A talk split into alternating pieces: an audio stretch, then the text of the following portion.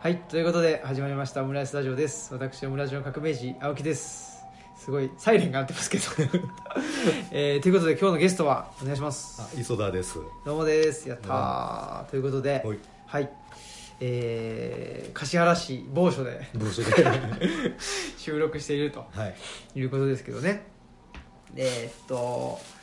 まあ、磯田さん、磯田さんはオムライス出てもらうのはいつ以来かちょっとわからないですけど、だいぶだい前ぶかなですねなんかあのルチャリブロで土着人類学会出しうん。た、その後一回ぐらいあったかないやーなんか覚えてないんですけど僕もちょっと覚えてないですなんかねそのうちでやった土着人類学研究会の、うんえーっと時にやったのが結構面白くってはいはいはいありがとうございますでいえいえ 面白かったんで、はいちょっとその続編をやりたいですよねっていう話をしていて、うん早多分もう1年そんぐらいなる 一年以上経つんで以上は経ってるかもしれない一年半ぐらいですねうんですね、ということでまあその間あれですねあのちょいちょい一緒にご飯行ったりとかしてね「ターミネーター4」の話を、そうじゃない4じゃなかったですそうじゃない何でえっ、とニューフェイトしたっけ実質4じゃないんですかあれは実質3 3か もう何もかも間違ってるその話をねはしたりとか、いねあれもターミネーター全然関心ないのにねそう僕が見た直後に出会ったせいでそうそうそうそう延々と聞かされるという聞かされたという気の毒なのにいやいやいやで何でしたっけねなんか血縁血縁じゃないっていう話がなんかあそうですんねなねターミネーターあのニューフェイトでうね、んはい、あのうん血縁受け継がれるっていうのは血縁は関係ないといそううですよね方向に行ったっていうのがね、うんすごいうん面白いと思った、ねいやその結論もすごい面白いなと思って はいほんで全くの偶然なんですけど最近僕もこれこんなことばっかり言ってるんですけどはい寅さんずっと見てるんですよはいはいはいはいで寅さんも血縁ではないというか、まあ、ト若ラさん子干供いないですもんね子供もいないしそもそもそも、まあ、お父さんは一緒なんだけどお母さんが違う妹がいるでしょあささくくららははいはいはい妹でしょ、ほんでおじさんとおばさんそもねのところにいるじゃないですか、うんはいあんまりね血縁云々っていそんなに言わないっていうか、うんで三男もうんあのー三男からしたら戸田さんのおじさんじゃないですか、はいはいこの辺の感じってうんちょっと僕は文化人類学的に気になってるっちゃ気になってはいああいるんですあのおじさんの役割ってうんうん結構重要じゃないですかうんうん文化人類学的にもうんうんそんなこともありつつそうですねそうなんかね寅さんのことなんか語ってる人類学者っていそうな気するんですけどねねうん、僕もそんな気がして調べたんですけど、はいはいまあ今ですか論文レベルではちょっと調べきれてまだないんですけど、はいはい本だとうん寅、さんの民族学っていうそのフォークロアのほうほうほうほうほうほうその時代、うんうんっ時代の中にはい寅さんを読み取るってていう本が一冊ありました、どでなたどなた書かえれったとねなんか新谷あ新谷直則さんかなかなしあの章ですよね章ってだったか多な分わかりますはいわかりますわかりますでその後に寅さんの社会学っていう本が書かれてるんですよミネルヴァ書房かなんほうかほう出されてるでそれ今ちょっと取り寄せてる最中でそっちの方が近そうですよねかもしんないですねちょっとわかんないんで、ちょょっっとねだから僕の目標としてはその寅さんの土着人類学っていう のを書くかとはい書くかというかまあ書くもしくはちょっとその僕の言ってる土着人類学っていうのって何なんだろうっていうのをちょっと自分なりにももうちょっと言葉にしたいなというふうに思っててうんうんうんで人類学っていう言葉を使ってるもんでうんでもそれにしちゃあのなんでしょう文化人類学であったりうんなんですかね形質人類学とかいろいろあるとは思うんですけど、その人類学のことについてあまり知らないなとうん思ったのではこれはちょっと磯田さんにお力添えをいただいていねで一緒に本もこんなコッパ学者をそんないやまあ ねあのまあ話しやすい人がー一番ルイはよね友を呼ぶというか、まあそうですかそうでそもうそう話しいややすい人がい一や番そうかでもすしよれない、うんでほらなんて言うんだろう文化人類学のことについてただ単に学びたいだけだったら、まあ、教科書を読みゃいいし、まあそうですねいろんな方法ありますよね、そうなんですよただまあそうではなくって最近はね本当になんかあの優秀な研究者で、でしかもなんかすごい優れた入門書も書けるっていう人が結構いますからね、うんうんすごいあのいあのそうやって学ぼうと思えたらすごいいろんな手はあるんですけどいねや最近やっぱり文化人類学って僕から見たらなんか一つのブームのようなねうん感じがしててえ、それ言われるとすごい不思議な感じがするんですけどねあーでも一時期やっぱりブームになったんじゃないですか、あのどなんかあのレヴィ・ストロースが、うんもあのと注目された時だから1960年代とかかな、うんぐらいかなになると思うんですけどあの辺にブームみたいなのあったみたいですね、その時はだからもう人類学者だけじゃなくてあの他のいろんな哲学者とか、そうでいすろよんな人ねがこう議論に絡んあの絡んできたりとか、そのフーコーとか、はいはいはいデリダとかうんなんかいわゆるそうそうそう日本のニューアカはいはいはいのうんそのベースとなるよそんうなな感議じか論もしれがないですね多分あったんでしょうねうんそのあとはなんだろう今西金次さんとかうんうん梅沢忠夫さんとか、あの辺の人たち人類学者うんうんでしょ、うんうん、そういう人たちがやっぱり60年代、うんね、以降うんうんすごく活躍してたのではないかと、今西金次さんとかは戦前からなんですよあねそうなんですか、うん、あの戦前から人あの満州とかはい内蒙古で調査をしててあそうなんですかはい、であとあ北海道とか樺太とか、はいあっちの方でも調査をしててう、ーんであのさっきなんか人類学ってどんあの形質人類学とかっていう話あったんで、うんちょっとついてなんか言いますけど人類学ってあってその中に文あの文化人類学、はい僕が専攻してる文化人類学ってのあってであの形質人類学っていうのがあうって、んその骨とか骨とかその骨とか、まあ、そうですねまあ、フィジカルアンソロポロジーって言うんですけどねあー英語ではねはあはああのそういうからあの体とかのこと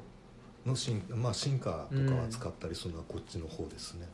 だからあとねあのこれはあの場所によって違うんやけど考古学と言語学っていうのもうんうん合わせてこの全体で人類の全体像を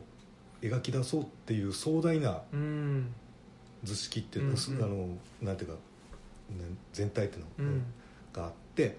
でその中の一部ではあるんですよ、うん文化人類学でこれややこしいんですけど社会人類学っていう言い方もああのっていう風な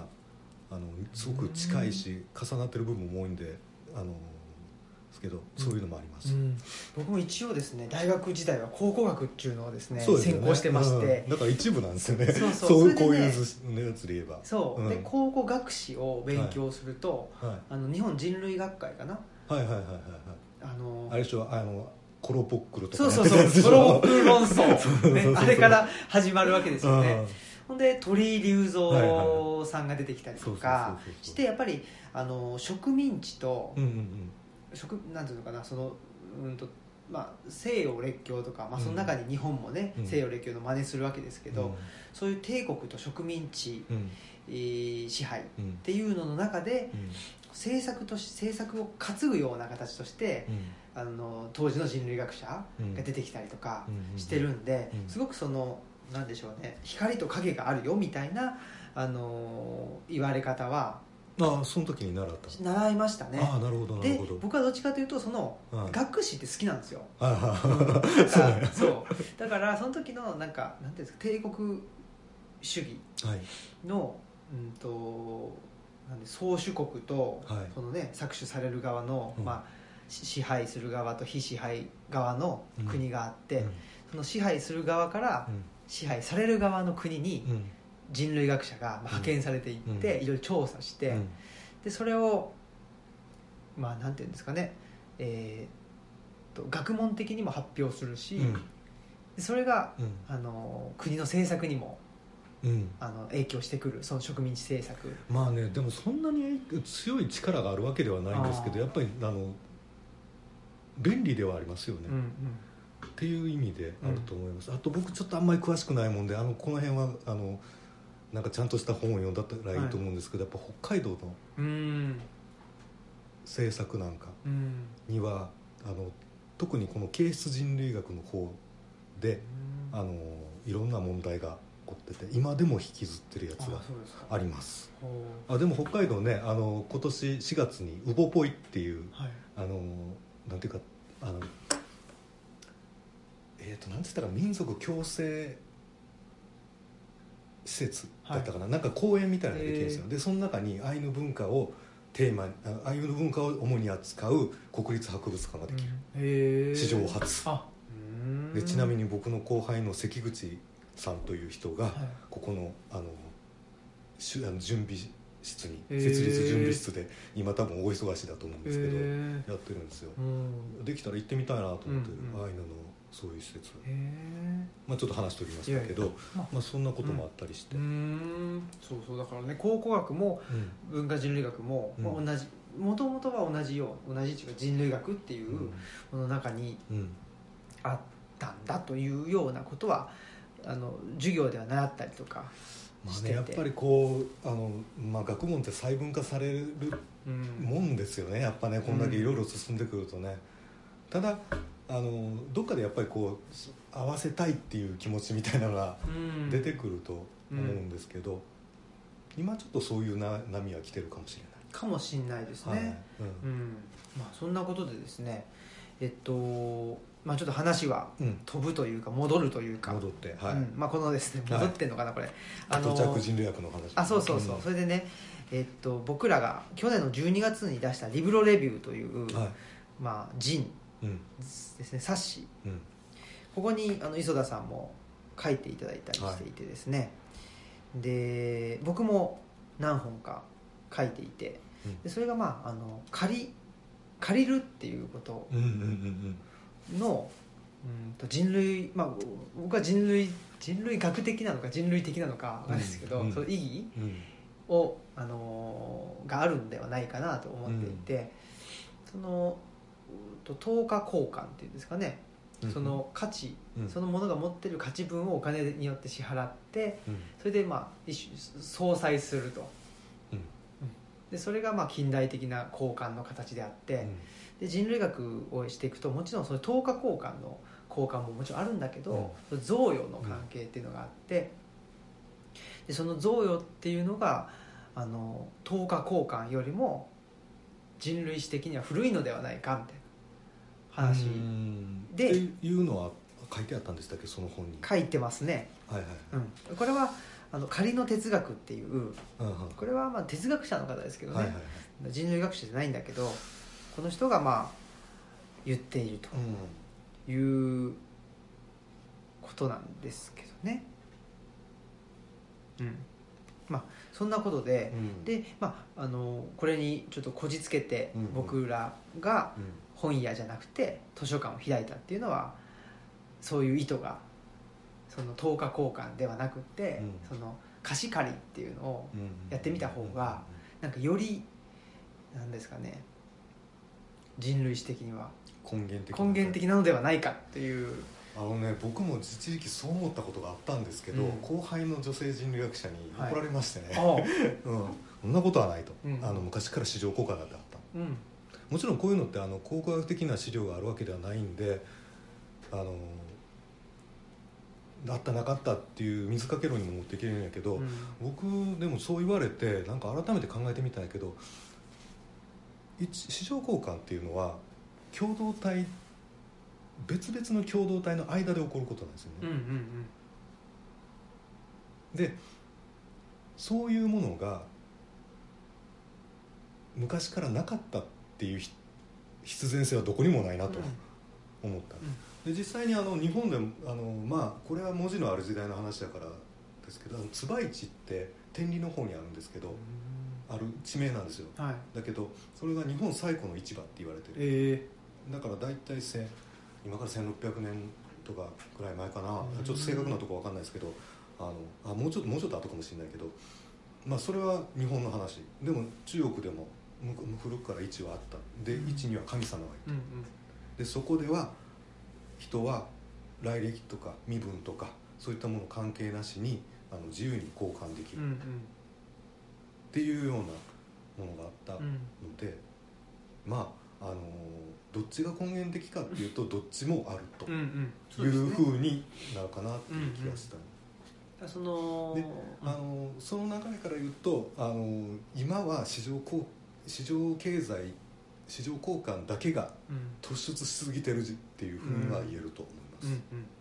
そうですね僕もそのまあひ彼岸の図書館とか言って、うんで志願が志願というこちら側現代社会があって、でこっちがまあ等価交換うんうんの原理で動いていてじゃあ彼岸はうんそうじゃない、うんまあ贈与なのか何なのか分かんないですけど、うん等価交換じゃないちょっと違った交換うんっていうのができる場であってもいいんじゃないかなっていうんでうんうんいやあのそういうふうにうん名付けてはいるんですけどうんね、ただまあちょっとなんだろうなうんともうちょっとやっぱり人類学っていうのをきちっと勉強したいなっていうふうに思ったというまあ、うんうんなのですごくなんていうのかなそういう関心があったんですよねうんもともともともとというか僕の中では関心があって、まあ、特に交換っうんていうところで人類学に対する関心があってでそれってまあ今回のうんはいメインの一冊であるですそうねですね山口正夫さんうん文化人類学への招待岩波新書ですけどそうですねねまあこれを読んだ時にまあまあやっぱり交換っていうのは一つ文化人類学の中でそうですねもう大初きっな端からいっぱい出てますもんねねこれ蔵の話とかそうだったのですごく面白いなというふうには思ってうんうんいたんですけれどう、んまあ、山口正夫さんというとね文化人類学の中にとどまらずすごく有名なそうなんですか人だと思いますよあ。そうなんですうねもん、う最初からその意味で知ってたもんであどん他でどうなのかっていうのはよくわからないんですけどあなんかねなんて言うんですかねうん文化人類学だけじゃなくって例えばまあこれは後々の話っていうことなんですかねそのえっとここに著書として挙げられてるのは文化と両義性とかああ知の遠近法とかねはいなんかもう、まあ、文化人類学の研究で、まあ、得られたなんか考え方とか、うんうん、そういうものをそうですねあの文化と領域性は僕も読んで持ってます同系の民族学も持ってるけど、うんこの辺は人類学の話なんですけど、うんうん僕が持っていない知の遠近法とかそういうのはそうかもしれないですねね、20世紀20世紀の知的冒険とかねねこの辺は多分違うんでしょうね。うんうん、というのでですねそうまあちょっとこの文化人類学そうですねそういえばこの本のさはい後書き、後書きというか解説かあね大江健三プロフェッサーがねそういえばね 小説家にまで影響を与えてるえねえそうそうそうそうこれ講演集なんですねえーっとなんかそれこそ青木さんがやってるみたいななんか市民講座みたいなのじゃなはいいですか、あねえそれをうんまあ文字起こしをしてうで文章にしたというんねでそこにこれ濃いですよねでも、うん5回でこの話されたら絶対僕理解できへん確かにじゃあちょっとこれをこっからうどこの話からしていきましょうかねんねまずはあのー最初にねはい多分この土着人類学土着人類学研究会の時に磯田さん話してくれた時もそうだと思うんですけどマリノフスキーの話になからはいはいはいだったと思うんですよ、うんうん、でこの本でも最初にねやっぱりマリノフスキうんもしかしたらね僕がマリノフスキーの話を先に持ってくるのこの影響かもしれないですだいぶ昔に読んだんですけーどうーんなんかすごく人類学っぽい人類学うんなんですようんであのどこが人類学っぽいかっていうとあのフィールドワークうんいわゆるきあの近近代人類学っていうんですけどのフィールドワークっていうのを始めたのはこの人うん何かっていうとあの社ある社会の中で、えー、と長期間、えー彼らと一緒に過ごすっていうことからあのなんていうかでか参与観察っていうんですけど、うんあのその社会に参与しながらいろいろ観察をしてであの書き上げあの調べるっていうスタイルをやったのがこの人なんですけど、ね、すごくじあのその人類学今我々が言う人類学っていうののあの分かりやすい形原型みたいなところがあります。 うんあの裏話っていうかあの余計な話だけどマリノフスキー日記っていうのがあるんですよへえこの人がつけた日記ってなんですよはいでこのあのマリノフスキー自身は出すもちろん世世に出すつもりはなかったらしいんですけど出されちゃってへえであのすなんていうかこう長い期間こう現地の人の間で、えー、と自分と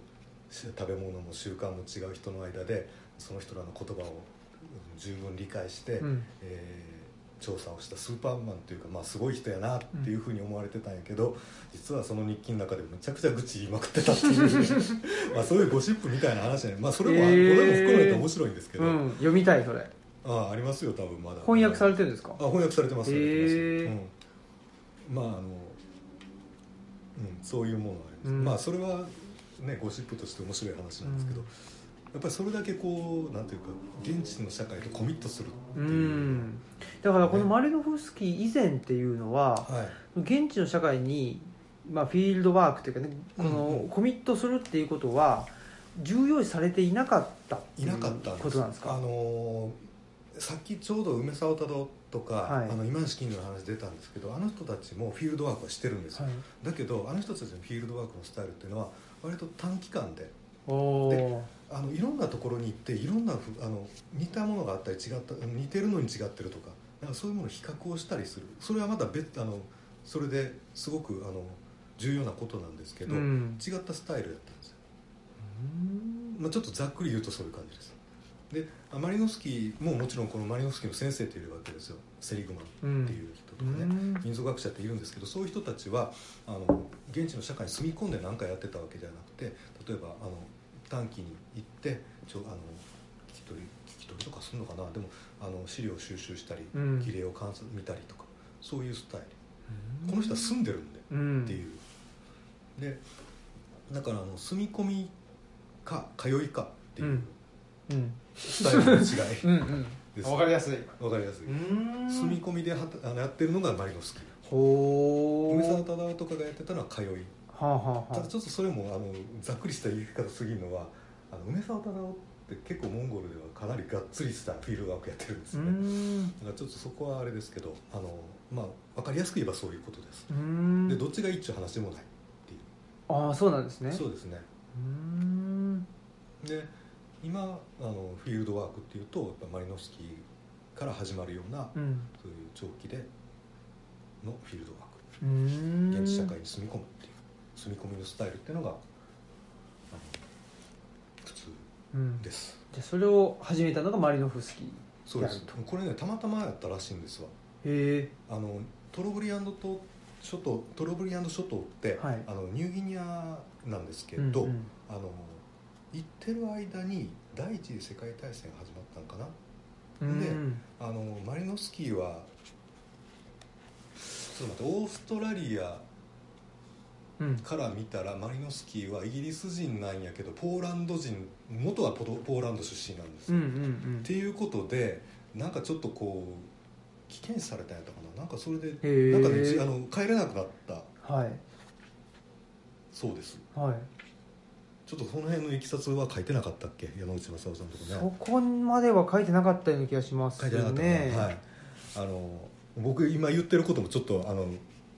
間違ったこと入ってるような気がするんですけどああはいちょっとそれはじゃああれですねうん間違ったこと入ってるような気がするんだけど、うんうんあのうん第一次世界大戦が原因であの帰れなくなったっていう大枠だけは合ってるはずへえであのそこにとどまらざるを得なくなって、うんうんでずーっといるあそうなんですかうんたまたまだったんだ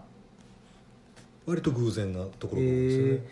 ただあれですねそのマリノフスキーという人は、うんまあ、後々あのなんですかね構造主義人類学って言われる、まあ、レヴィ・ストロースうんうんえーなんかとそのレヴィ・ストロースは構造主義って言われますけど、んマリノフスキーは機能主義っていうふうにああそうですね言われますよね、はい、これ機能主義っていうのはうん、なんかなんて言うんだろうななんかすごい懐かしい用語が出てきたー覚えてないしっていうなんかねはい、えっとこれ15ページを読むとうんマリノフスキーはトロブリアンド諸島を中心に一つの社会を非常に克明に描くという仕事をしました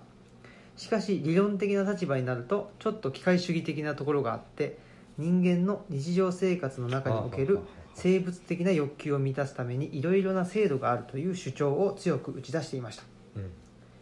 えー蔵などもそのような点から見たところがあって、うんせっかく蔵の具体的な記述に関する限りは非常に素晴らしい仕事をしているのにその最終的な解釈になるといろいろ問題が残りますとうんうんいうことらしいんですけそどうですね何が問題なんですかこれはあのー何が問題って言ったらいいんですかね、機械主義的っていうのはなんか何でもかんでもあの、まあ、合理的なシステムがあって何かのためあーしかもそれは生活の要求を満たすためとかそういうふうな感じになるかと思うんですけどうーん機械主義っていうでこのマリノスキーのでいうとどうなんかな、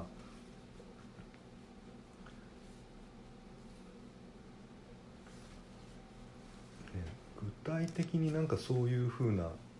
どこが問題っていうことはここには書いてないですけれどうんあの機能主義っていうのはイギリスですごく進んだ、まあ、あのマリノスキーもイギリス人ですけど、んポーランド出身のうんでこの後にああの、ま、えっ、とラドクリフル・ブラウンといううん人類学者がはいあのイギリスで出てであのヌアー族ヌあヌエルヌアー族うんどっちでどっちが正しいんかな わかんないけどあののあの調査をしてそれもやっぱあのすごく克明なうん細かいあのところまで突っ込んだ調査をしててうんうんでそれも機能主義の代表っていうふうに言われます、それはね今から思うと何ですかねなんか学生の時そういう話聞いてほうほうとか思ってたんですけどなんか今思い出すとなんかちょっとあんまりこうだからっていうのことが なかなか思い出せない、うんなんかねうんえっと機能主義って実証主義とそう重ねてうん言ってるみたいでうんでこれ36ページのうんでこれあれですねえっと多分ラドクリフ・ブラウンに対してうん、えっと、批判したうんうんエドマンド・リーチかあなあの言葉で言ってるんですけど、はいえっと、実証主義というのはあくまでもフィールドを中心とした目に見える観察可能な部分を中心にうん文化及び社会について論じていく立場でリーチはこれを機能主義のことであると他のところで言ってますあなるほどよくわかりましたそれに対して文化の目に見えないうん隠れた論理をとにかく掘り起こそうとする立場を彼は論理主義と呼んだわけです、うんそれはむしろはっきり言えば構造主義の立場を指しているうんうんということだそうですうんね、ということはまあ目に見えるものを重視したのが機能主義でうんうんその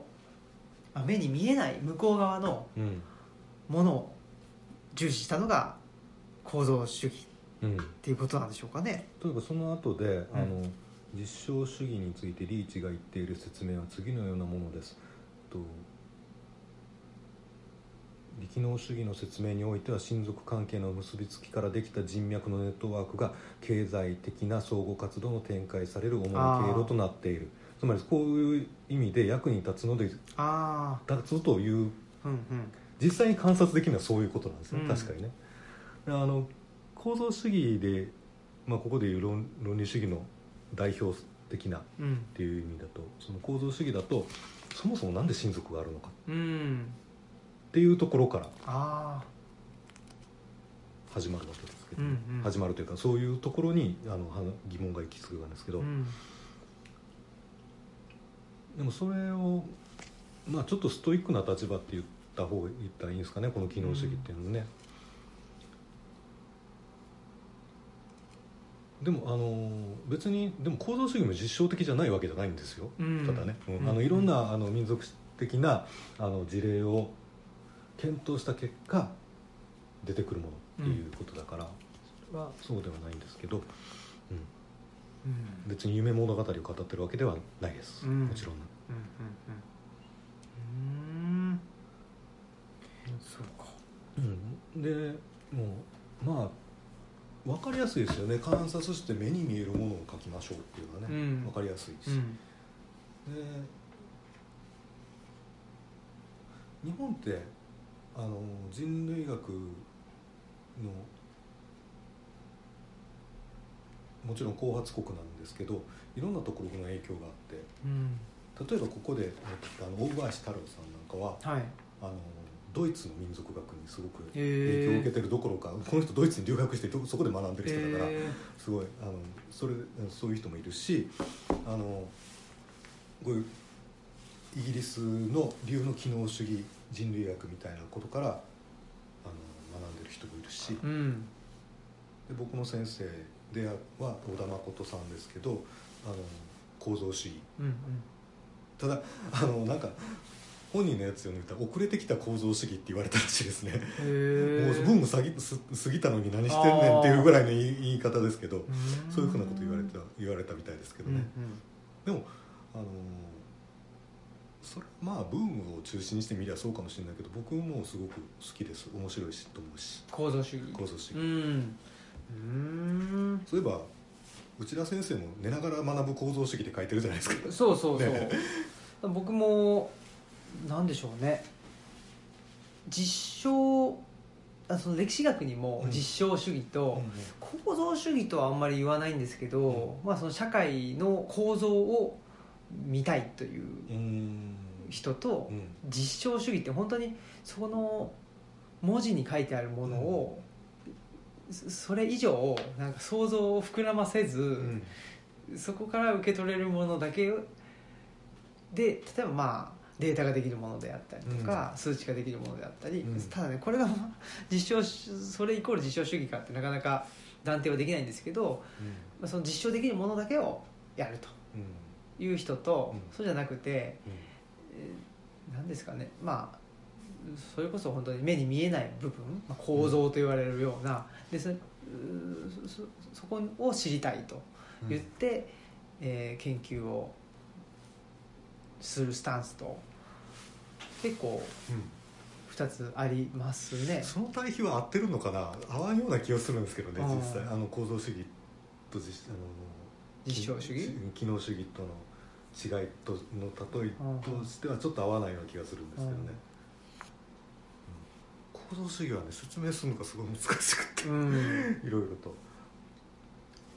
構造主義って、はいなんだろうその例えば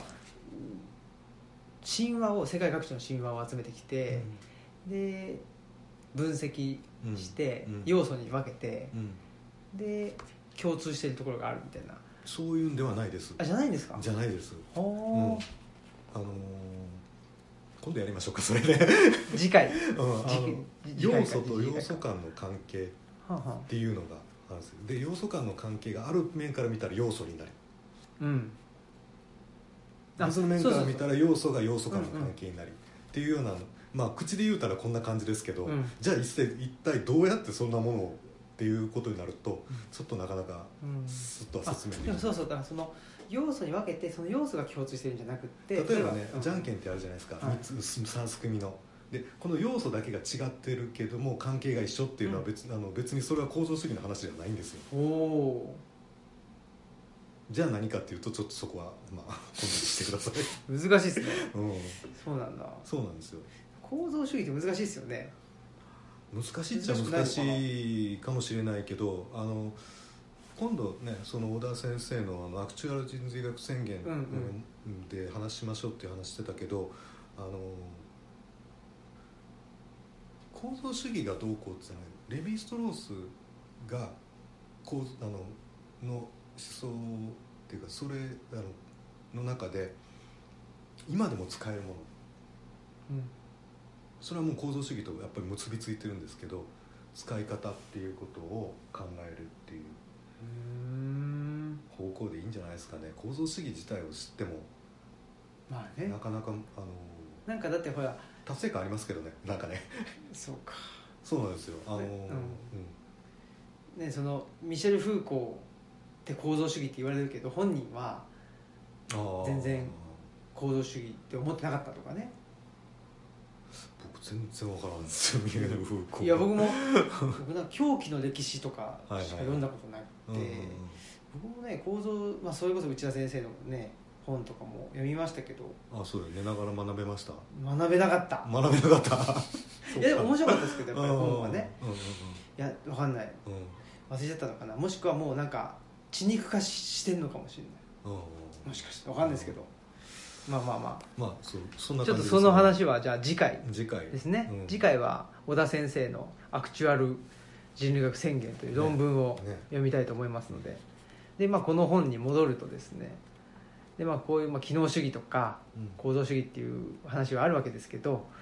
うーん、まあ、フィールドワークを長くやったという人がマリノフスキーであると。で山口さんもこのインドネシアのね、はいあのこれはどこだっけフローレス島かうん、フローレス島っていうところでリオンと呼ばれる人たち利用族リオン族はい、であの調査をしてたであのちょっと他のオランダの話が多いんやけどそうリオ族のその、ね、住居の話が載ってますけど、うん、 89ページに絵がありますよ、あはい山口正夫さん映画上手ってなんかこれ全部山口さんが描いた絵らしいですねすごいいっぱいあるんですよ山口さん描いた絵って、へあえのなんかかかわいいですよねかわいい絵うんかわいい絵であのでこうリオの親族集団がどうなってるかっていう話とかね、うんでしかもそれはあのいろんな神話的な存在と結びついてる例えばあの蛇とかうーんねあのと結びついてるしえーっととその親族集団を形成するときに物の交換が行われてであのその物にどういう意味があるかとかこう実際の彼らの生活の中でどう物をあのそういう神話とか、えーっと象徴的なものっていうのがどんなふうに語られてどんなふうに使われてるかっていうのを、はフィールドワークでないとわからないことうんですうん例えば人あの、えー、と人口調査とかやったらねあのそこの村に何人いるとか男男と女の割合がどうこうとかやったらあのフィールドワークする必う要ーないんんですけどあのこういう細かあのすごいなんていうかこう象徴的なものの使われ方そういったなんか飛騨に分け入るにはやっぱり実際に見るのが一番だし、っていうことですよね。うんただねちょっと僕この辺はねどういうこと言ってるのかがもう一つよく分かってないんですうん実際は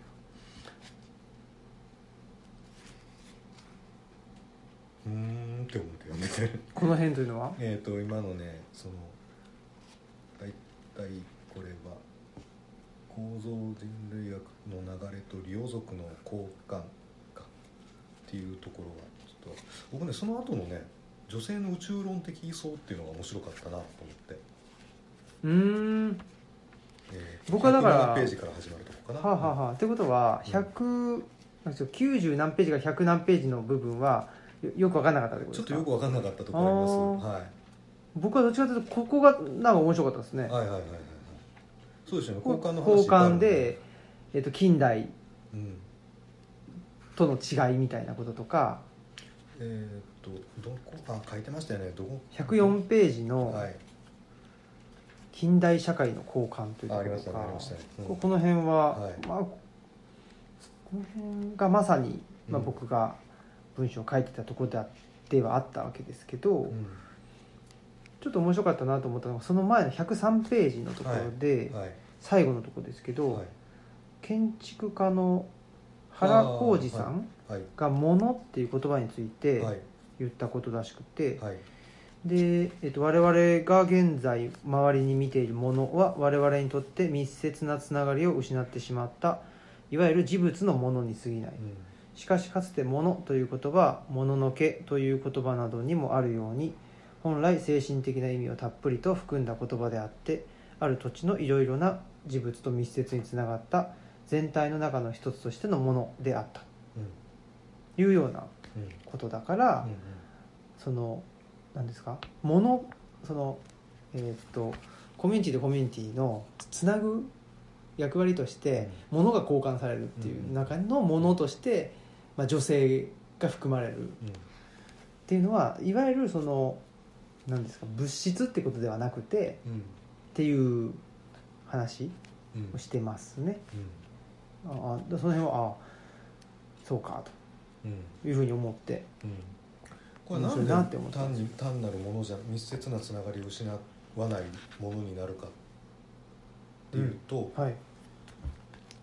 贈与とかっていうのは社会関係の中に埋め込まれたもうんのなんですねだから例えば僕が青木さんにうん何かものをプレゼントしたら、それがどんなにつまんないものであっても、うん言うたら僕が張り付いとるわけじゃないですかうん青木さんから僕は物もらっても一緒だけど売り物を買った時にその人とこあのそれがうん何,、何とどういうものや人と結びついてるかっていうのは基本的に関係ないですよね、うんだからこのコップだって店で買ったら別にそれだけのもの値段相応のものうんだけどもこれが誰かからのプレゼントやったら別の形になうるんだからあのそういう意味だと思います、うんここで言ってるのは、うん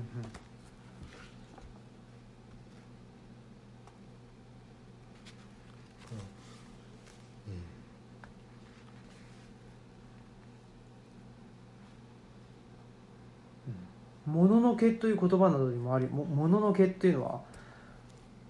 妖怪みたいなことですねうんもののけ姫のももああののけ本当やでしょうね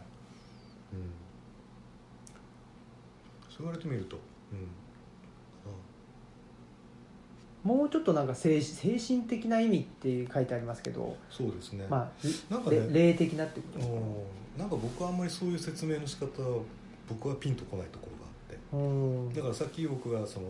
アプレゼントとかいう話をしたのは、はいそれやったらわかるあーっていうことですうんでもそれは人からもらったもんだけじゃなくてあの例えばたまたま拾ったもんでもやっぱりそうだと思うんですようね、んなんでこれが自分のものに元にあるのかうんう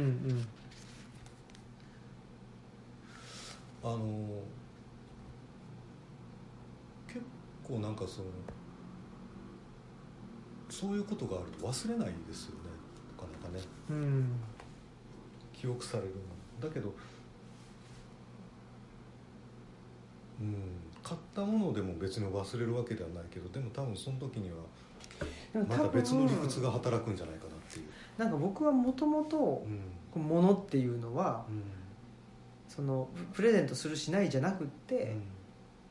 何かまあラベルというかうんが、はまあ、そのそういう精神的な意味というか霊的な意味というかうん別ですけど、あったんじゃないかなと思っててうんなあの何にせようんそのでいわゆるその位置っていうのってマーケットうんでその、まあ、網野さんとかの本を読むと、無縁うんそうですねじゃないですか、うんだからもともと物って無縁であってあーはー縁があるものであって、そうですねそれはありかもしれないそれはそうかもしれない、でマーケットに出すとうん無縁になるからお金を出して、うんだから泥棒がかっぱらってきたもんでも売れるわけですよ、 確かに、うんそうですねってことなのかなっていううんうんふうに思ったでも物にもともとあるっていうのもよくわかんないですね僕にはねうん正直なところあの物にあるのかそれ人が思ってるのかってうんうん人がこれに、物にそう思ってるってことでしょそうんうんそうなんじゃないですかそれはでもほんそうなんかなそんなに本質的なもんかなっていう気がちょっとしてるんです、うんうんちょっとこの辺はまたあれですねでそういうもん、はいはいそういう気持ちを振りなあの振り払う場として市場っていうのはあるんかもしれないけどうん例えばそれは負い目とか負債とかいう言葉で使われるんですねああ例えばうんうん誰かから何かをもらった負い目を相手に感じるうんうんもの自体もにもあのその負い目はついてるうんうんうんあの一番に出た時点で、うんもうそれはあのだそれはもうあのこのお金を払ったことでその負い目はゼロうんにできると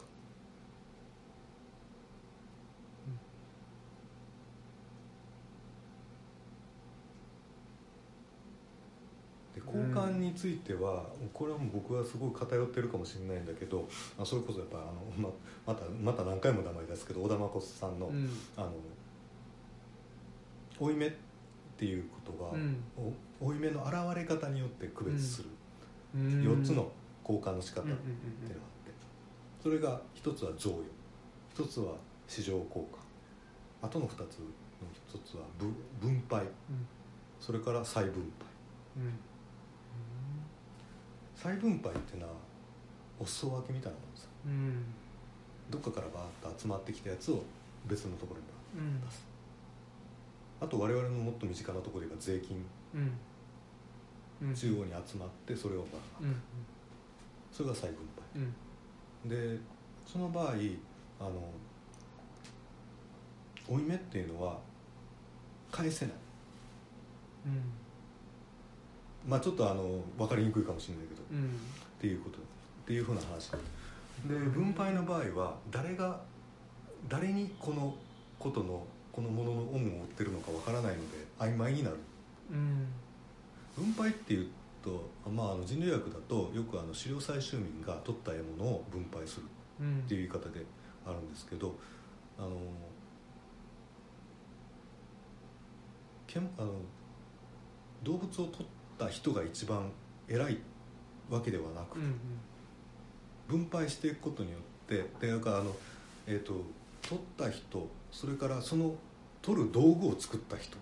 にも権利があるであの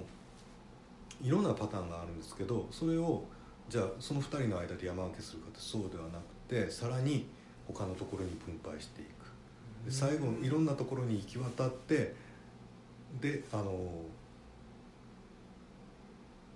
だあの負い目が曖昧になるうん漁師はあの常に誰あの決まった人が取るわけでもないうので、んそういう形になっていくで、うん、あとあのもうちょっと引き慣れるとあの雑誌とかも漫画雑誌とか昔回し回し読みしたうんうんりしたんですけどあれなんかも分配ですよねうんシェアなんですようんだから であれもやっぱり誰かが買ってきて誰かがあの回してるんやけど、なんとなく誰もあのその人に恩を感じるっていうかまあちょっとぐらいの恩を感じてうんでない時は誰かまた持ってくるやろうぐらいのうんスタンスであったりするわけです、うんあとそれとそういう負い目の感じで言うと関係で言うとあの市場交換っていうのはお金を交換した時お金で買った時点で負い目はなくなうるん、うんそうですね無縁っていうのはそれですよねうんで贈与っていうのはずーっと負い目を押し押し付け合うんですうんうんだから強固な関係ができるうんうんっていう図式です、うんそうですよねうんうんででその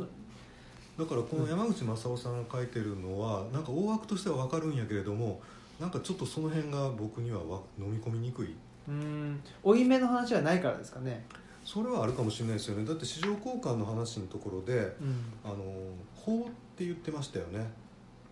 確か法じゃなかったかな法律の法うん法律の方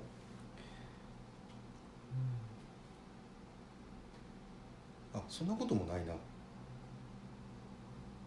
そんなこともないですねうん商いでは交換に際しては厳密にご集的でどちらにも損にならない、うんところが贈与交換の方は受け渡したものをいちいち金に換算するししたりすることは全然しないわけです、うんプライスレスうんうんだからこここら辺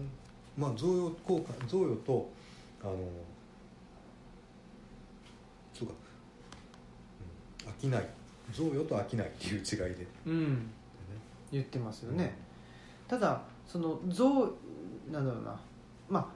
ああのーそうかなんかそうやって読んでみるとちゃんと言ってますねいろいろとねうんあの商いに関連してもう一つ言いますと商いに際しての契約は法によって保障されるうん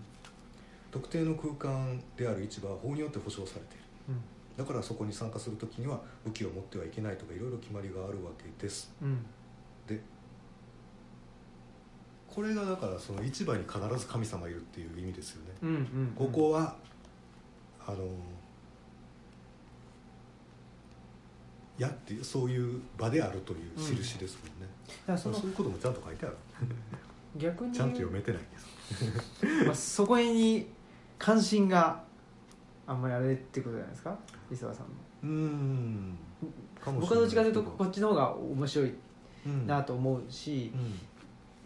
だから逆にそのねあの伊沢さんさっき言ってた女性の宇宙論的位相の部分はあんまり、あの付箋ないですもん僕あ本当に、まうん、あ、そういうの面白いですよねそうそう僕ねあの実は青木さんがこれ読みたいって言った時になんかあんまり面白かった記憶ないよなって思ってあちょっとねあの、うん、でもそれは言わずに ー、うん、いたんですけどただね、うんそのさっきの交換のところ、はい物の交換のところでは、うんえっと交換あ商いの交換はあの語習的でどちらも損にならない、うん贈与はあのなんだ一時お金にその交換したりはしないんだっていうおこの言い話方で言うとどっちにも損っていうことでしょうねああポトラッチとかそうでしそうですねょ、、うん、どっちも損そうそうそうそうそうでねほんで140ページのところなんですよ、はい女性の宇宙論的思想のところで、はいこれこ妻に対する借りっていうのがあって、はいここはその、まあ、さっき言ってた負い目と借りって僕、うん同じようなことなのかなと思っててでうんはいはいはい借りっていう話が出ててすごく面白いなと思ってえでもその仮の哲学の仮はあの対しえっ、と借り物とかの借りでしょはいはいえ借り物とかのい借りや物それは僕がそう読み替えたんですよあそうなんうんああそうなんや そ失礼ういえいえこのな何ああああ負い目っていう意味なんですよ本当はそうですねん、本来はこの借りの哲学の借りも あなるほど、うんややこしいかそうそうそう だから僕これそうそうそう僕があの勝手に そうなんやそうそう読み替えてっはいはいはいていううことんだし、そうですねその,、うん、その意味ですねこの借りはねそう負でいす目よねですよね負い目だし負債だしそうそうそうそうだけど、うんまあそのほ図書館で本借りるっていうのもう、んそういう部分もあると思いますよちょっと負い目というか、うんうんううんんでそそそれがもうんう全く悪い意味だけじゃなくって、あれどうなのかな僕ちょっとさっきも考えてたんですけど、はい、ルチャで本借りるっていうのは贈与なんですかねどうなんで贈与すじかゃないですね多分ねうん、ただ僕はすごいあの分配っていうかシェアに似てるとあーシェアに近いと思ってるんですけど、うんまあひ、あの純粋な贈与ではないですよねうん間違いなくない、だってもらえもらえないで返さないからもうそうそう返そうさなそいうかんしそうそうそうそうだけどほらでも返さないいかんっていうお負い目があるじゃないですかそそれを負い目と呼ぶかあれですけどこういう目とは呼ばないですねその場合はね、たうん、だ それは法に反してるだけでルいやまあだけど別ール違に反なだけでそうそうルール違反、うんルール違反なだけで、うんあのなんかこう青木さんが持ってる本っうんていうのを僕らもシェアしてるうんうんっていう意味で、うんあの確かに青木さんのおかげで僕はこの本を読めてるんやけども、すごい大きな負い目っていうわけではないですよね,、うんそうでだすねからだって青木さんにこうやってあのなんか本貸してって言われたうらんそれを貸すしっていう、その本うをんそう貸しそたうりそうそう本の貸し借りとかそういうのは割とそれにぽいぽいかなと思うしそうですねうん、だからだから、ま貸してるうちに誰のものだったか分かんなくなるってよくあるじゃないですかあありますねどこ行ったか分かんなくなるって、うんうんうんあれはなんかそういうことかなと思ったりもしうまんそうかそうそうだかららねあのね多分これ来週来週じゃないわ次回の話になると思うんですけど、はいはいその、えっと小田先生がは交換についてい、うんその分類したわけじゃないですか、はい、交換を、はいでこでこの山口さんのやつはまあ何ですかその商い的な交換とうん贈与っていううんふうにざっくり分けてると思うんですけど、うんうんあ山口さんだけじゃなくて大体そうですねみんなあーあそうのですか多くの場合は、うんうんあんまりそれとシェアとか再分配っていうのと結びつけたりはしないのと、あともう一つ言うと 再分配って入れると4つちょうどいい綺麗な四角になるからかっこいいかなと思ったって言ってましたう本ん、人あ だからもしかしたらあんまり良くないのかもしれない意味あ、うん、分配と再分配っていうかちょっとねなんか確かにそうなんですよ再分配とかね読んでてこれいいのかなこの事例って 思ったりもしててしててだからまあそこまでこだわる必要ないのかもしれないですけど、うんあの負い目の現れ方っうんていうものがどうであるかっていうのは考えるとわ割と見通しは良くなると思います、うんうんうん例えばこのね、うんあのさっきの、えー、と結婚した妻に負い目がうんうん借りがある、うんうんあれはずっと贈与を受ける側になるからうん負い目がずっと押し付けられるうんこれはでもあれですよねそのこれもいくつか説明が必要でえーっと奥さんの、はいえ奥さんの実家うんから食べ物が入ってくるんでしたっけっそうですていう社会なんですよねここあはねのねとそこはあの母系性って言ってあの母方の系譜をたどるとこなんですああよそうかそうかでこういうことですあのある女性と結婚したらそのか女性には兄弟男の兄弟がいる、うんこれ男の印です、うんうん三角うん知ってます、知ってまあよすか知っったてるんだけど、うん僕この図が出てきてう、ん、あのー挫折したああ本当に人なんですけどでで、あのえーっとねこれ妻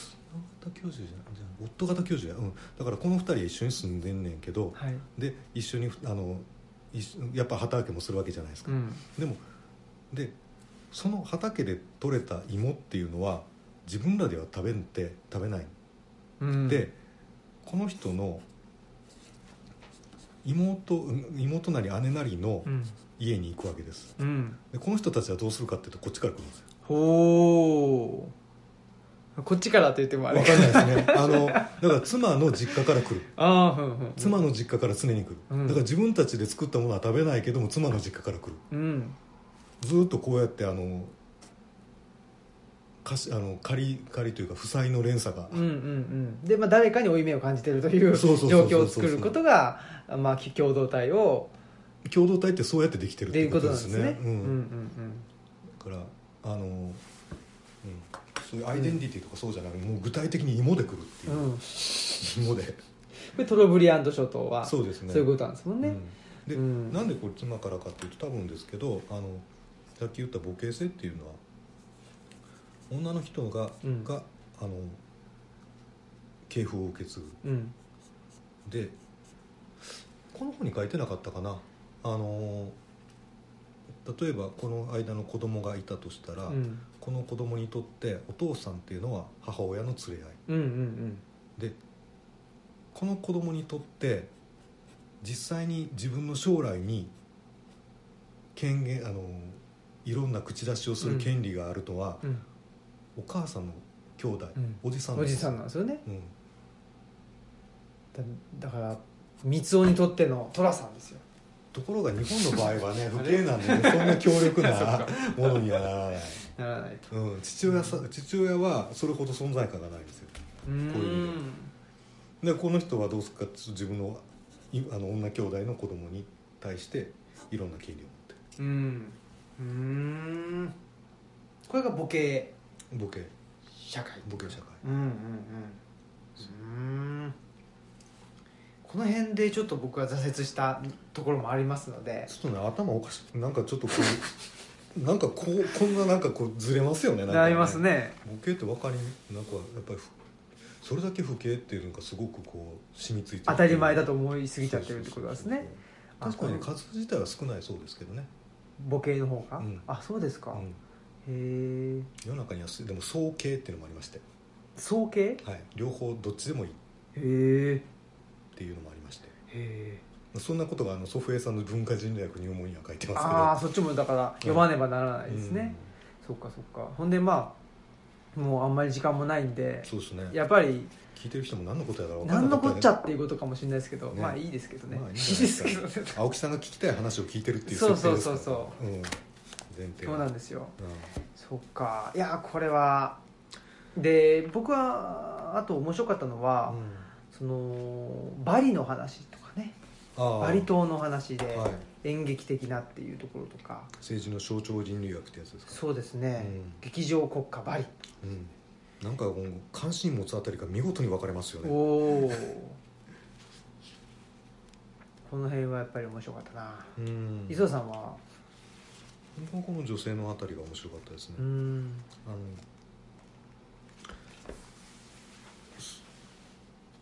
そ率直に言ってしまうと山内正夫は差別は人間にとって必要だというふうに思ってはると思ううん人間社会にとってうんただその差別の仕方っていうのは今我々が思うような差別とは違うあり方であるうんこういう社会ではうんそれが抜けるとひどいことになるんですけどその前提が抜けると、うんあのなんでそういうことがあるかっていうと、うんある社会が安定して存在するためには偉人の存在が必要は偉人っていう、まあ、固定した人でなくてもいいあんですよ、共同体の中の女性だとか子供だとうか、ん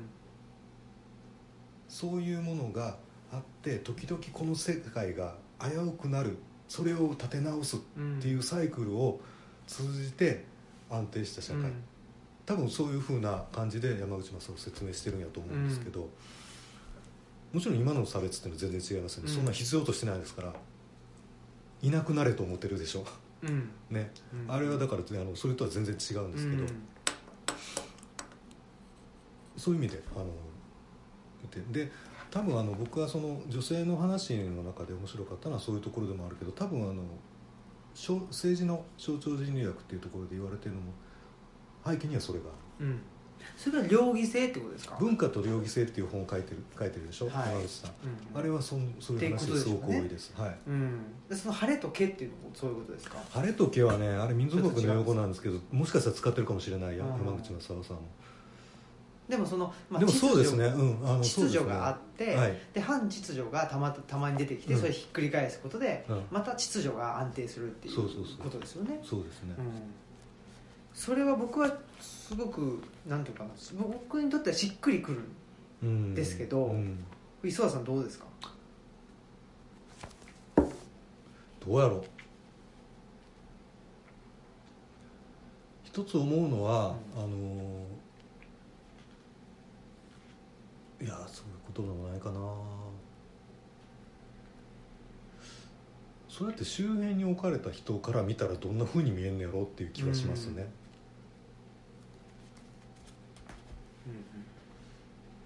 あの気持ちの問題というよりかはどんなふうに見えるのかっていう、つまりそれはどうしても社会の中心の方から見てることじゃないですかうん、うんだってあのえっ、と秩序からはみ出たものをまた取り込むみたいな、うんまあ、祭りだったりいうんろんな儀礼だったり、それは中心秩序の中心の側から見た話うで、ん端から見たらどんなふうに見えるのかなっていうのは興味ありますけどね、うんで別にそれあの、うん、そういう、あのー祭りとかがそういうもんだっていうことについてはまあそうなんだろうなとは思いますけど、うんうんうんね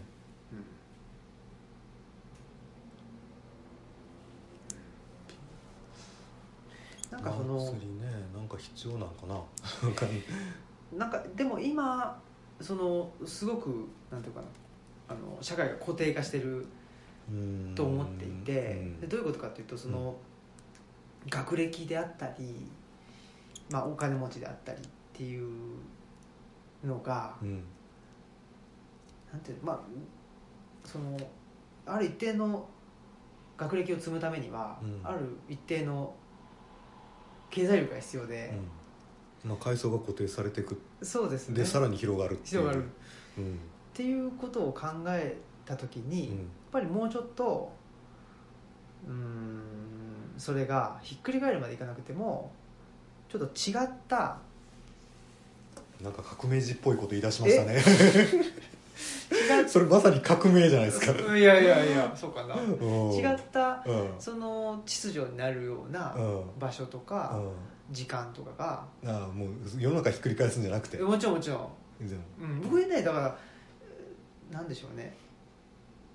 プロレスとかってでもそういう雰囲気ありますねああすごい祝祭ですもまんさにそうねですよあので普段の世界とは違った価値観が支配する場じゃないですかそうねでだから僕はそれを今祭りであったりその社会の中のなんていうのかななんか一つの機能として持つっていうのが大事だなと思ってるところがあるので、うん僕すごく保守的だと思うんですよそういう意味では、うんその今の社会が良くないからひっくり返してしまえっうんて、いうのが革命だと思いますけど僕うん結局そうそうしたらまたひっくり返したところで社会が固定化しちゃうから、うんうんそうですよね、うん意味ソない連じがゃんよソ連がよくわ 示してくそうれたそうやつそうそでう、はいまさにね、うんと思ってるので、うんそれだったらそのなんていうかなあのそういう一元的な世界じゃなくてやっぱり二元的な世界があって、うんそれに行ったり来たりとかうん人間がねうんできた方がいいんじゃないかなっていう気はしていてうんだからその普段はつまんないけうんど、祭りではねあの一番なんかなんだた楽しんじゃうみたいなこととかね、うんなんかそういう社会の方がいいんかなっていう気はなんとなくしていてうん、それはそうじゃないですかねただなんかこうあの今思うのはそれが単に息抜きになるっていうかあのうんガス抜きになっちゃうっていうね、うん、うんうんうん要するにパート、えーと、なんだっけなんとかとサーカスやったっけパンとサーカスパンとサーカスでしたっけ、なんかそういう政治ってあるじゃないですか、うん要するになんかそういうねところでこうねあの支配不者満によっをてね爆発あのやっといて、うんであのじゅそれあの、うんうんおとなしくさせうんうんうんるっていう、うんそうですねそれにならんかいやあの別に無茶なこと言ってるわけじゃないですよ、うんうんあのなんかそういうダイナミックなんていうかこう、うん山口さん正雄さんが言ってるようなそういうダイナミックな側面っていうのはちょっとなかなか見にくいですよねそうだうんああ楽しかったって言ってまた仕事に戻ってくんじゃそれは青木さんが思うあの思うことではないでしょうんうねそれこそなんかガス抜きになっちゃうようそなうそうそうそう気がしててねもうちょっと本質的にだからそのなんか余暇と、うんあの余暇と仕事労働っていうのがきっちり区分されるっていうのが近代の話はいはいってるじゃないですか、要するに労働のために余暇があるうんこっちで疲れた分をこっちでこう解消してうんまた来る、これは面白くないでしょそうですねう、うんと思いますね、うんやっぱりその何ですかね、まあ、さっき言ったそのねえーっと、まあ、晴れ時計とかあんまあんまり僕はそんなに好きじゃない言葉ですけどそんなに、うんなんだろうなまあ普通の社会社会というあかれねでも僕あの祭りに関して言うと、はいあの日常世界も破壊しかねないパワーがあるところが面白かったんやとうんうん思うんいうんうんます、あの昔ねえっ、と飛騨のあるところで、うんはいカマスカマスタクリっていう祭りみたいなものがあったんですよカマスへよかったかな名前間違ってるかもしれないあのわらあのなんだなんだこう俵のーはい蓋みたいなのがあるあれを取り合うっていうおかしなやえつなんですけど、はいそれをね若い衆がガーッと取り合ってで普段から気に入らないあの家はって思ってるところに乱入してぶああ家財ぶっ壊したりするんですよほんであんまりにもひどいもんで大正ぐらいに禁止されたえー、でもそういうことでしょまあねうんいや僕もそうですよねやっぱりうんそそう思やいっますぱりなんかこうあの僕もそう思うってよくわかんないけどいやいややっぱりあの悲願と志願としき分かれ分けてるつもりはもちろんないでしょうけど分かれるんじゃなくてやっぱりこうこっちをちょっとぶち壊すぐらいの勢いがやっぱりあるんやと思います、うんそういうのってねそうそうなんかねあのねがこうストレス発散した後はすっきりして日常に戻りましょうっていうのとは違うそうそうそうそうそれだとね、うんやっぱりそうそうねそのすなんだろうなやっぱり日常を変えていくっうんパワーうんていうのをもうちょっとうん違ったねうん世界でまあ僕らいうところのまあそれは悲願なのかもしれないですけどうんほんでやっぱり貯めてパワーを貯めるプラスそのしそのしし現代社会の問題点とか、うんそういうところはやっぱりちょっと離れたところから見てでそれをまたあの変えていくっていうところですね、うんうん、だから2つの世界、まあ、その山口さんの両義的っていうところでいうと、やっぱその両義性が乖離してしまうと、うんそれは単に息抜きでしかないし、うんそれこそパンとサーカスでその支配者というかうん為政者のうんうん為政者にとってすごく支配しやすい人たちうんにしかならないので。うんそれが違うだろうなとは思いますね、両義性が、まあ、いつひっくり返ってもおかしくないし影響し合ってるっていうなんかでもそういうのってデザインできないような気がするんですよね、うんあのまあうんなかなかね、うんそういうもんであってほしいと思っても、うんどうどれがなどう転んだらそうなるのかなっていうのはね分かんないですね、分かんないですね、う分かんないけど分かんないって言いながらみんなでんなんかやっていくっていうことしかないんじゃないかなとはう思うんんですけどね、そそれをだからねシシステム化してしまうとうんうんまた例えばここはいあの異界です別の場所ですっていうふうに作ってもならんでしょならないならない、ねうん、だから僕はまあ自分の話にしてしまうと、うんルチャリブロって、うん僕はす僕らが住んでるから、うんそこ重要だと思いますそうそうそう僕前から言ってるけうどんそこだと思いますね、うんだからそ全うです然よあのね、ひうん人んちなんだけど人んちじゃないっていうねそうっていう感じ、うん僕ら異界だどうとかとか言ってますけど異界とは言いたいかまあ悲悲願って言ってすますよね言ってるけど、うんそこに住んでますからねう、んそうそうそう僕らにとっては特に悲願でもないってでい悲う願やったらこういうことがあのありますっていうふうに言ってるわけでもないし、そうですねうんうん、そうまあの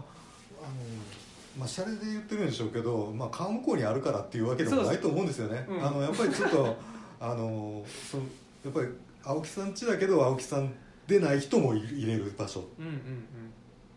ていうねそういうそれまさに猟奇的なうんうん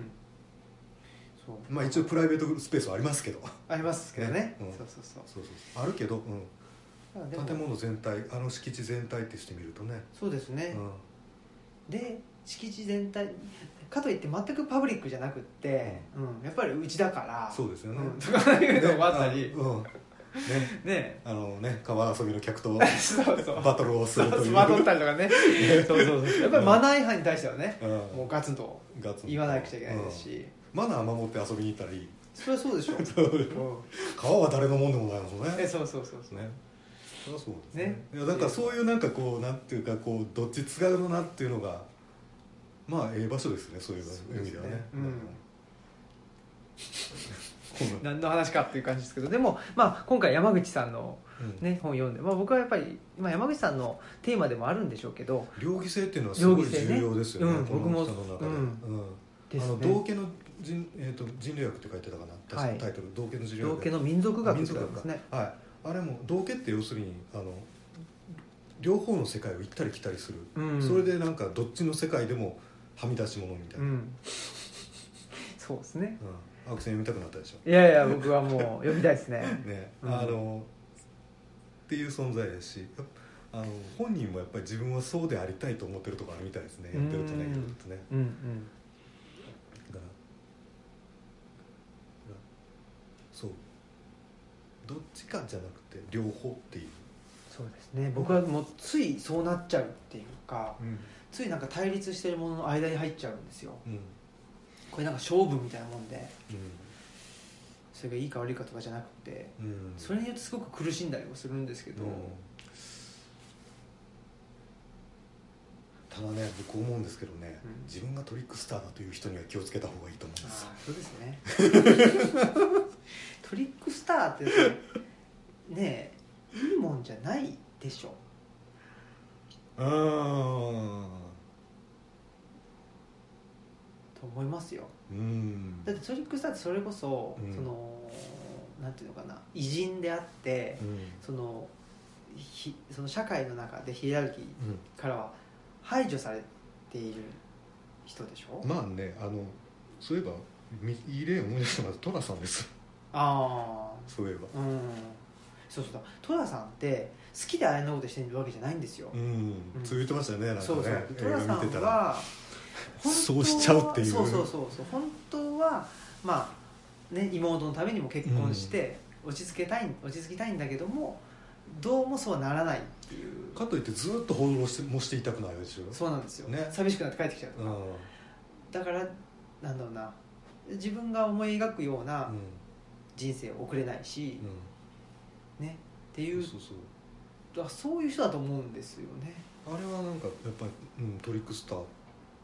て言っていいと思いますあの通の世界とうん敵屋の世界と行ったり来たり、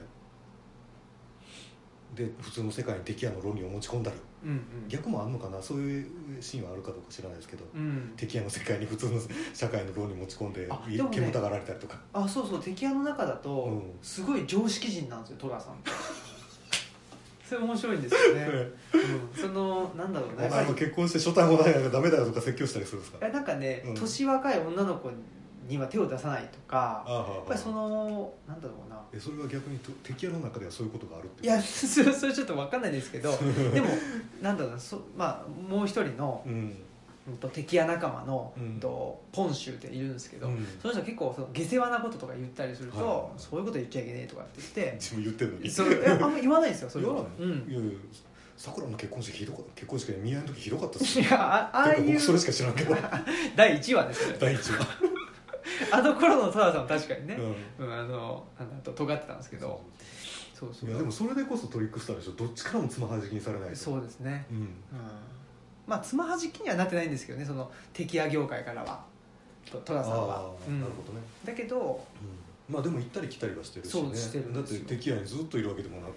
ていうねで僕はなんで、まあ、これすごい長くなってますけど長くなってますねすみまんせんななんでトラさんを見てるかっていうと、ん僕消防団に先入ったんですよおお消防団の論のコミュニティのロジックっていうのは、うんまあ、まだ分かってないんですけど完全には、うでもやっぱり我々が生きてるようななんか学歴とかなんかそそういうね、んそのススマートさをなんかもう求められるような生き方とはやっぱりちょっと違うような感じで回ってるっうんていうのを感じていて、うんそういう中でのそのなんていうんですかね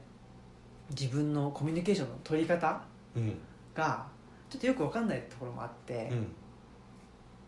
はい、それでちょっと戸田さんを見てうん僕勉強してるようなところがあってという とというとなんかねその戸田さん のコミュニティうんなんかって結構喧嘩っ早かったりとはいはいはいかはいはい水臭いからっつって怒ったりとはいはいはかいはいああはいいうのちょっと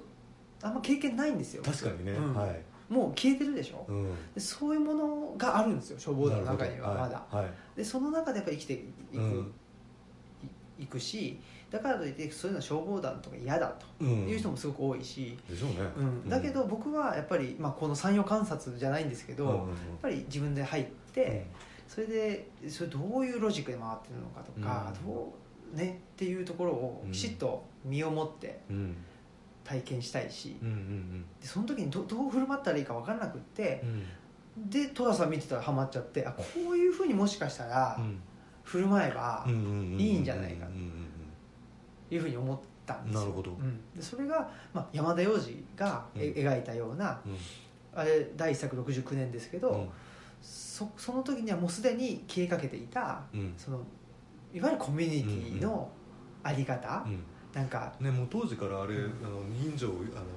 人情ってちょっとロマン化して書かれてるって言われてましたもんねだいぶ多分そうだと思いますねだけどやっぱりあの消防団の中とかって、その学歴とかそんなんじゃなくてもうずっと住んでる人がやっぱりねうん一番、発言権があるとかともちょっと違うんですよ 違うけどな認められてるんですうよ、ん、うんうんでそういうのってで僕ら僕なんてねそのなんだろうまあ履歴書とか書いたら、はいちょっとね大学院出たりとか、うんうんその関係ないわけですよね、消防団の中だと、でそういうコミュニティの存在も僕大事だなとも思ってて、うんうん自分にとっても大事だし大事だけどどう振る舞ったらいいか分かんないから、うんうんいろいろとあの寅さん見て研究してたりもするんですけど、うん酒強い人だと一気に入りますけどね羨ましいねそういう時だけはね僕めちゃくちゃ弱いもんで僕もめちゃくちゃ弱いんでだあからもうあすなんだすねすいませんみたいなあ感じそうでだ寅さんって酒飲むんですか酒飲めますよめちゃくちゃあやっぱり飲むんだ、はいあでめちゃめちゃ酔っ払うみたいなあうんうんうんうんさ酒癖もあんまり良くないうんねなんかね、そうなんかそういうところって結構重要なんやと思いますよ、うんなんかそういうところに入るのってそうだから結局ね酒飲まないと信用されなかったりするんですよあの酒お酒飲む人ってお酒飲んでるだけで何時間でも一緒にいられるじゃないですか、うんうんうんあれすごいなと思うんですよ、うん僕絶対無理何時間もそうそうだからなん特に用もないしうん話す内容もないんだけど、そう何時間もそこに言える入れるっていう話せるそうあれはもう酒僕やっぱりお酒飲めないからんちょっと難しい、それはうん、戸田さん的にはね水くせ「お前指し詰めインテリだな」とインテリだな言われるんですよ。ね、うんバカでもインテリって言われる ね、っていうので、ああねつい頭で考えちゃうでしょ。うーんね頭でというかつい考えちゃったりするんで、うん僕もねそういうことじゃないっていう世界もやっぱあるしうーん大事だなと思ってうんうん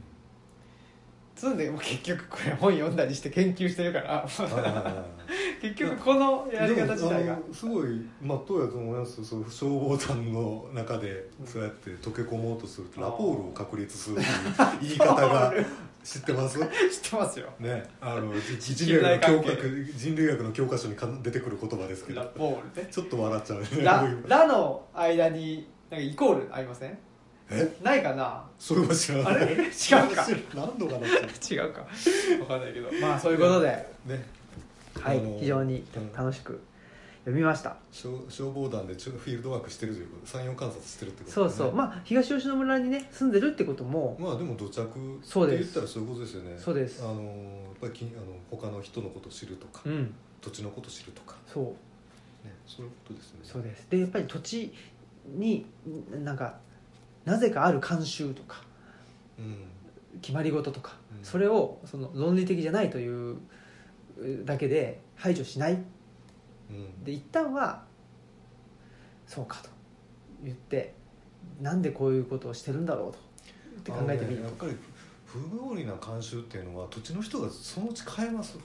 あ大体っ本当に不合理だったらってことですねていうかねやっぱりあのやってられへんから変えるんですよあああれそれを外から改造しようとすると、うんうん俺たちの伝統だからっつって固くないの、うんうんほとんどの場うんうん